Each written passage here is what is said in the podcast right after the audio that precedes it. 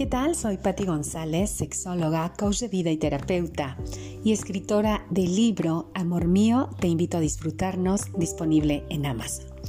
Bienvenido a tu podcast, a disfrutar ya.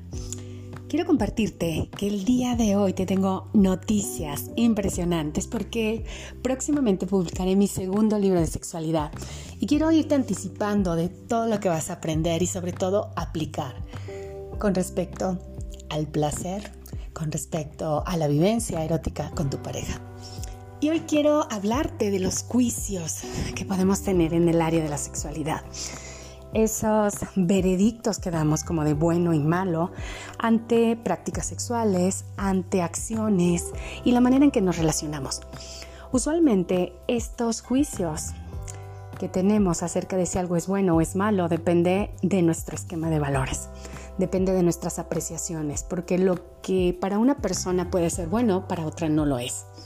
Así que nuestra vivencia puede verse afectada, limitándonos. Y para ello, mi recomendación es que compartas con tu pareja de qué se da permiso, de qué no. Y recuerda que en este punto, aunque pueda ser muy válido para ti, aunque pueda ser importante para ti, aunque tú lo consideres como es posible hacerlo en la práctica sexual, recuerda que al final del día es un acuerdo, un acuerdo ganar-ganar, un acuerdo de respeto y sobre todo de asumir consecuencias y asumir la responsabilidad de lo que suceda en el encuentro sexual. Así que ten en cuenta que cuando hablamos de una práctica sexual que sea válida, debe llevar tres elementos. Y uno de ellos es que sepas de qué se trata la práctica que tengas conocimiento, que haya voluntad es fundamental y no solamente eso, que no nos afecte, es decir, que no afecte el entorno. Y esto te lo voy a resumir de manera muy simple. Vamos a decir que tú le pides a tu pareja que te haga un striptease, que te haga un baile súper erótico. Y entonces bueno, habrá, que habrá que decirle a él o a ella de qué se trata la práctica. ¿Qué te gustaría? ¿Para qué te gustaría esa práctica? ¿Qué quieres despertar en ti?